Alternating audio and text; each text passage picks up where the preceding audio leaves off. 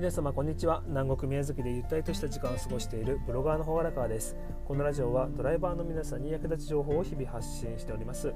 はい、えー、今日は3月18日木曜日ですね。皆様おはようございます、えー、宮崎の気温は宮崎の気温は宮崎の天気は、えー、今日は、えー、曇りのち晴れかな。うんまあ雨は降りそうないですね。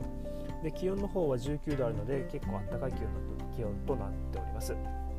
でちょっと雑談なんですけど最近あのクロスオーバー系の車があのめちゃくちゃ多いっすよね新車で、えー、トヨタで言えば、えー、ライズだったりヤリスクロスだったりあと新しく出る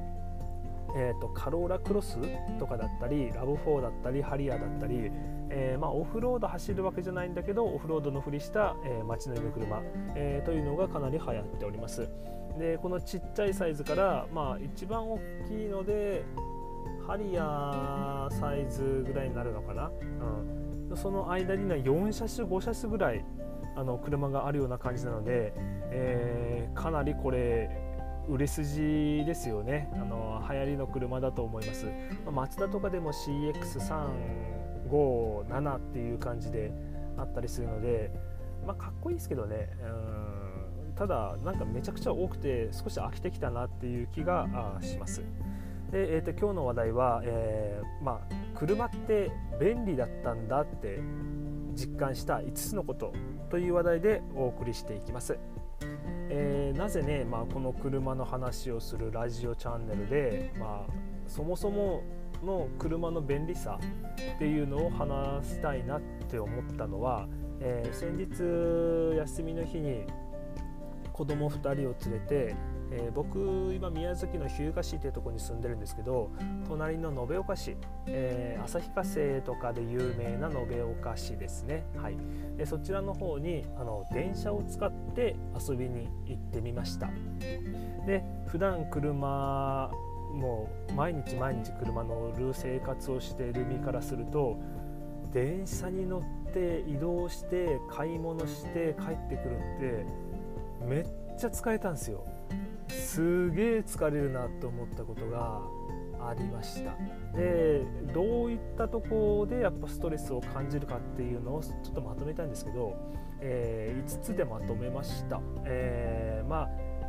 1つ目は、まあ、荷物を車に積みっぱなしにできるということ。あとまとめ買いができる、えー、まあ、電車の時間を気にしなくていい、えー、子どもたちの移動のストレスが少ない、えー、他の人の目を気にせずに移動ができる。という5つでまとめました。で1つ目の、まあ、荷物を積みっぱなしにできる。これはそうですね。車の中に、まあ、いろんな、え自分の荷物着替ええー、買ったものとかを積みっぱなしにできますよねそうするとまあ自分の、えー、と手が空いて、まあ、ブラブラとそれで、えー、体一つで、えー、歩き回ったりすることが普段できるんですけどそれが車がない状態だとで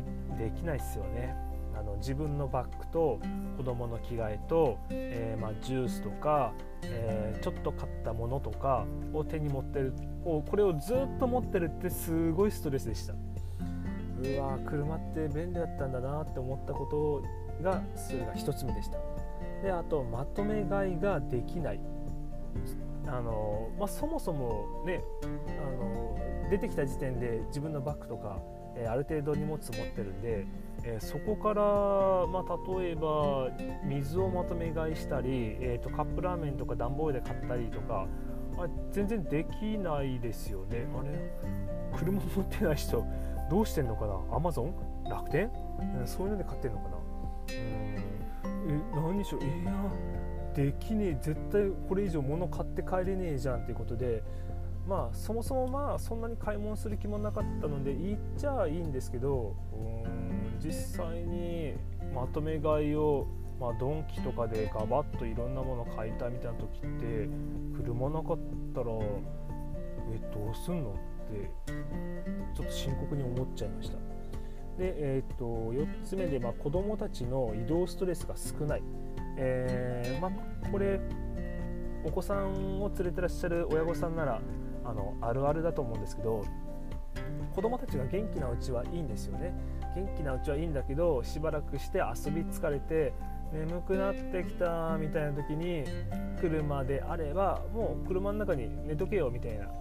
でそのまんま、えー、子供は寝かしたまんま移動して家に帰るってことができるんですけど